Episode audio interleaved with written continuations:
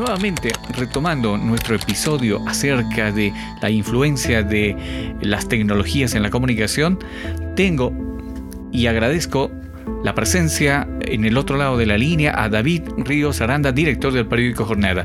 Hola David, muchas gracias por atender esta solicitud.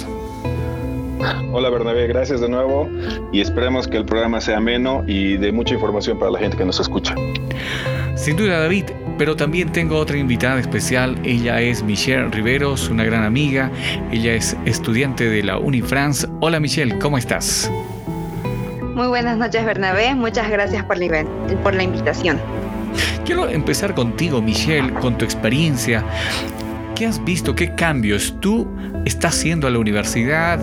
¿No estás haciendo? ¿Cómo ha significado el tema de la pandemia? Bueno, dentro del tema de la pandemia, la universidad y el ministerio ha, propuesto que pasemos clases en línea.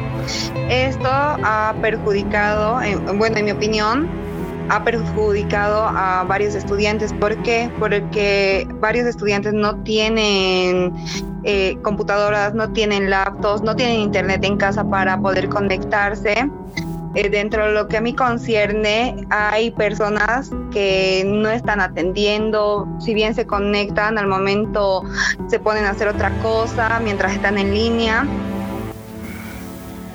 Bueno, eh, lo que recientemente yo leí que para que la educación a distancia sea óptima, se tiene que tener cuatro niveles de preparación, en los que cuenta tecnología, contenido, pedagogía y por último seguimiento y evaluación. Pero el punto fundamental yo creo que aquí es el uso de las tecnologías, el qué habilidad se tiene en la tecnología. Como ya lo mencionaba Michelle, uno de los problemas que tiene la mayoría de los estudiantes es esa.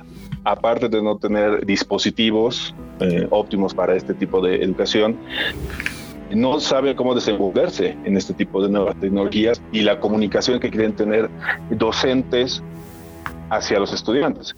Y vamos al otro lado, tampoco los docentes están preparados, no tienen esa preparación, les llegó de golpe esta, esta situación y están improvisando.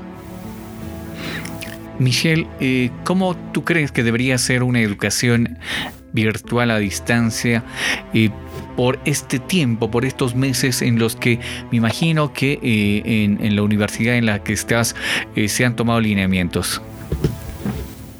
Piensa que debería ser una educación dinámica, no solo, o sea, algo que atraiga a los jóvenes, porque como dicen, y en mi experiencia nosotros somos bastante distraídos, podemos distraernos de una manera u otra.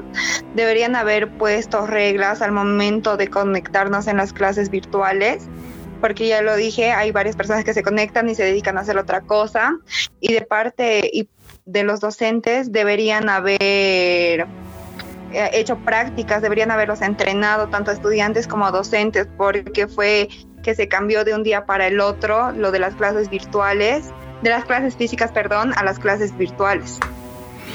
Yo creo que es, eh, es, un tema que no solamente sorprende, porque cuando uno está eh, en aula tiene ese contacto con los estudiantes, pero cuando deja de estar en ese, de, en, el aula y tiene que estar al frente de la computadora, creo que viene ahí el reto. Eh, David, ¿cuáles serían esos elementos eh, para entender los retos para quienes enseñamos y para quienes, como en el caso de Michelle, eh, son los receptores de la educación? Básicamente lo que ella mencionaba, esa habilidad, preparación en tecnología. Eh, es interesante que ella diga eh, la distracción o que el profesor no ponga en orden, digamos, porque mira, eh, una, ella, siendo estudiante de universitaria, a mí me pasó algo curioso igual, y mi hijita, que está en preescolar, tuvo dos sesiones por videoconferencia y en la primera sesión la persona que estaba al otro lado silenció todos los micrófonos y y, llegó a captar la atención de mi hijita. En, cambio, al día siguiente o a los dos, hubo otra videoconferencia, pero la profesora parece que no sabía manejar muy bien el programa. Dejó todos los micrófonos abiertos, todos los niños hablaban al mismo tiempo, ella trataba de hacer la clase, y bueno, no era tan clase, pero una, una actividad. Y solo desorden. Y entonces el niño, mi niña, perdió el interés y se fue.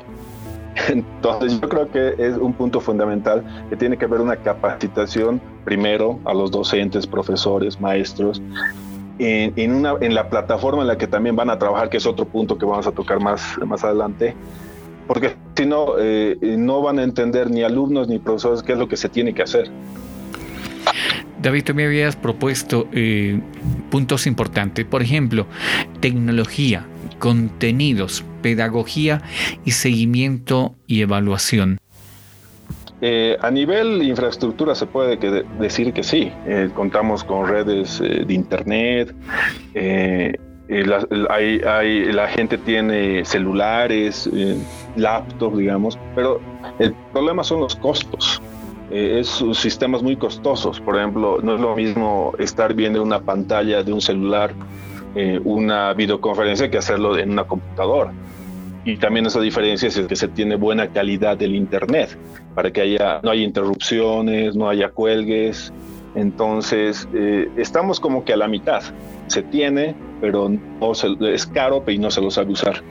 En mi caso, gracias a mis padres, puedo contar con el servicio del Wi-Fi, pero sí tengo varias compañeras que no cuentan con este servicio y comentaban la anterior vez que no se pueden conectar porque no hay tiendas abiertas, que tienen que ir a buscar tiendas y que gastan por día 10 bolivianos porque al momento de conectarse a Zoom es un poquito caro debido a que es en video, además que tienen que enviar los trabajos.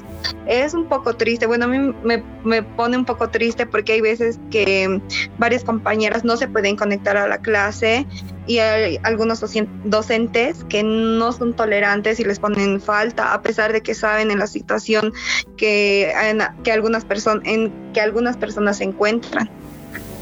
Sobre el contenido, eh, eh, por ejemplo, se tendría que hablar sobre video, eh, imágenes, presentaciones, PDFs, eh, sea, todos los formatos posibles que pueda aprovechar, en este caso un docente, un profesor, están a, disposición en Internet, a no ser que lo haga propio, ¿no? El contenido, desarrolle un, texto propio o una presentación propia y le envíe. Michelle, eh, ¿cómo quisieras que sean tus clases virtuales hablando de pedagogía y de contenidos? Yo quisiera, la verdad, que expliquen un poco más, porque como yo lo había mencionado, hay docentes que solo agarran y se ponen a hablar y se ponen a hablar y se ponen a hablar. Y como decía David, ponen diapositivas, leen las diapositivas y al rato te dan un trabajo de eso y al final uno no entiende nada. Yo creo que debería ser como cuando estamos en clases presenciales, de, de que haya un feedback, de que haya pregunta y respuesta o y de ambos lados, no que solo haya, no que solo una persona se ponga a hablar, hablar, hablar y que los demás escuchen.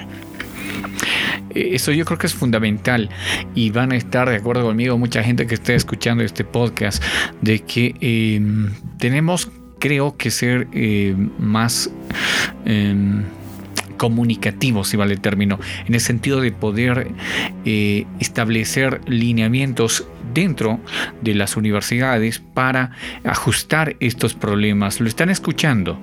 Y también creo que el problema eh, tiene todavía un fuerte impacto en la educación primaria, que es donde eh, vemos más eh, la brecha digital por el mismo acceso, por la misma falta de conocimientos de algunos profesores. Y ahí es que quiero entrar contigo, David, a hablar de seguimiento y evaluación. ¿Estamos preparados, tú crees, nos, eh, quienes hacemos educación para poder, primero, tenemos problemas en tecnología, contenidos, en la forma de enseñar, en esta pedagogía? Y el complemento es el sistema de evaluación. ¿Tenemos que ser, tú crees, más dinámicos en el tema de evaluación? Ahí entra un tema que yo creo que se va a escuchar de aquí un tiempo, que son los sistemas de gestión de aprendizaje, ¿no? Eh, en los que son eh, manejadores de toda esta área pedagógica, pero que cada institución lo tendría que plantear. Por ejemplo, la Universidad de Michel tendría que decidir qué tipo de sistema va a adoptar, porque estos sistemas hay variados. Uno, uno hace una búsqueda por Internet y le sale tanto de pago como gratuitos y eh, si uno no prepara primero a sus docentes y les enseña bien cómo manejar este tipo de sistemas, eh, la evaluación y el seguimiento va a ser deficiente. ¿Por qué? Porque, por ejemplo, uno puede hacer un cuestionario y teóricamente estos sistemas ya tendrían que tener las respuestas hechas, ¿me entiendes? No son eh, cuestionarios de opción múltiple que se, les, se los programaría para un estudiante, este estudiante lo responde, pero si el profesor no sabe cómo hacerlo automatizado todo esto, no va a poder calificarlo, sino va a estar calificando uno por uno, formulario por formulario. Yo creo que eh, eh, el tema de las plataformas para apropiarnos de y poder a través de ellas enseñar a nuestros estudiantes, eso es una eh, eso es fundamental, yo creo, en la, en la actualidad. David, tú que tienes un poquito más eh, de conocimiento en este tema, em, hay, hay, plataformas que, nos permiten un mayor acceso porque eh, el, más popular es el Classroom. El Classroom, el, el Zoom, lo que decíamos la vez pasada. ¿Hay otras plataformas, David? Eh, como mencionaba hace, rato, eh, hay varias. Eh, por ejemplo, hay uno que es el más conocido, Moodle. Hay otro que se llama SWAT. Hay otro Sakai. Hay otro DocOS, Blackboard, Canvas. Y así se puede ir mencionando varios. Por eso creo que es más decisión de la institución educativa de decidir cuál se va a utilizar. Creo que ya algunos eh, colegios, más que todo, tienen estas plataformas, pero como se utiliza más como un apoyo, nunca se pensó utilizarlo plenamente, ¿no? Para una educación a distancia.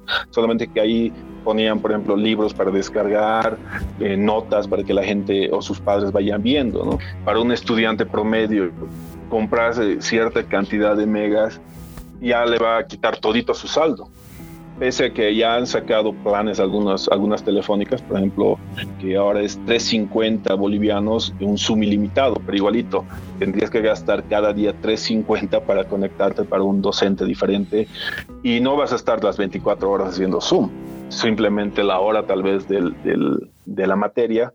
Entonces yo, yo veo que es más un tema de raíz que tienen que hablar las instituciones, ponerse de acuerdo con sus docentes y recién darle todo.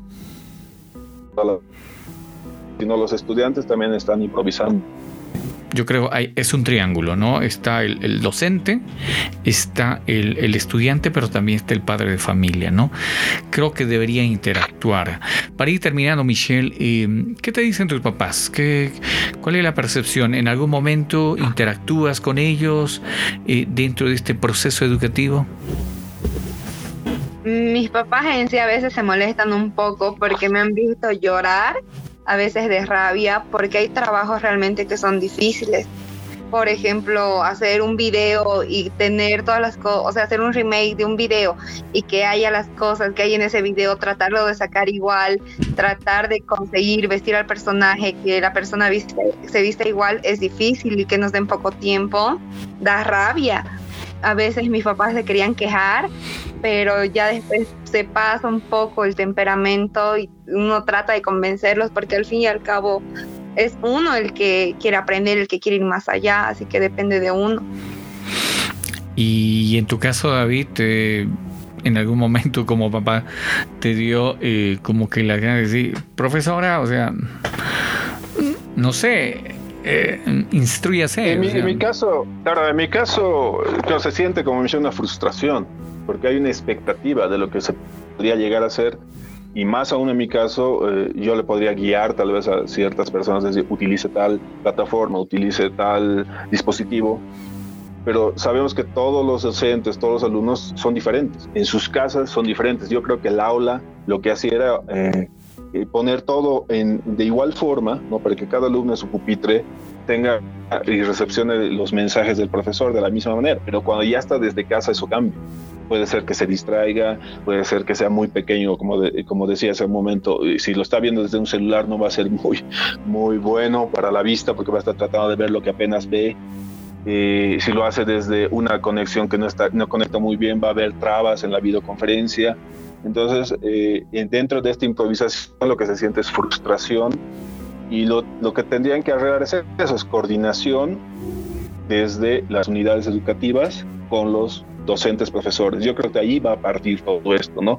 Eh, limitar y decir, así vamos a utilizar este tipo de sistema de gestión de aprendizaje, eh, cuánto va a durar esto, cuánto tipo de tareas se puede hacer dentro de esta plataforma, porque como Michelle decía, si se les da poco tiempo y tienen que entregar dentro de su casa, ¿qué más pueden hacer? Pese a que pueden tener toda la conexión internet que, hagan, el desarrollo de otras materias también puede ser que le quite el tiempo, ¿no? Un, un catedrático le puede dar una, una tarea para algo, ella está desarrollando y tiene que hacer mientras tanto. Entonces es problemático. Yo creo que esta adaptación va, va, a tardar un poco, pero parte de las unidades educativas puede ser desde el Ministerio de Educación, pero sabemos que ya en privadas también ya deciden ellos ¿no? qué tipo de sistemas van a utilizar. Ahí están las voces de eh, David Ríos Aranda, director del periódico Jornada, de Michelle Rivera, estudiante de la Unifrance. Muchas gracias por su tiempo. Creo que eh, hemos puesto nuevamente en el tintero una agenda, un, un, tema, educación virtual, que nos interesa a muchos porque sin duda la educación es el pilar fundamental de toda nación, de toda sociedad. Muchas gracias eh, David, muchas gracias Michelle. Si tienen algo más que acotar, los micrófonos son suyos. Muchas gracias por la invitación. Gracias Bernabé, ya estaremos hablando nuevamente. Bueno, de esta manera amigos, ponemos un punto alto a este episodio hablando de educación, los nuevos retos en esta pandemia del COVID-19. Muchas gracias y nos vemos muy pronto.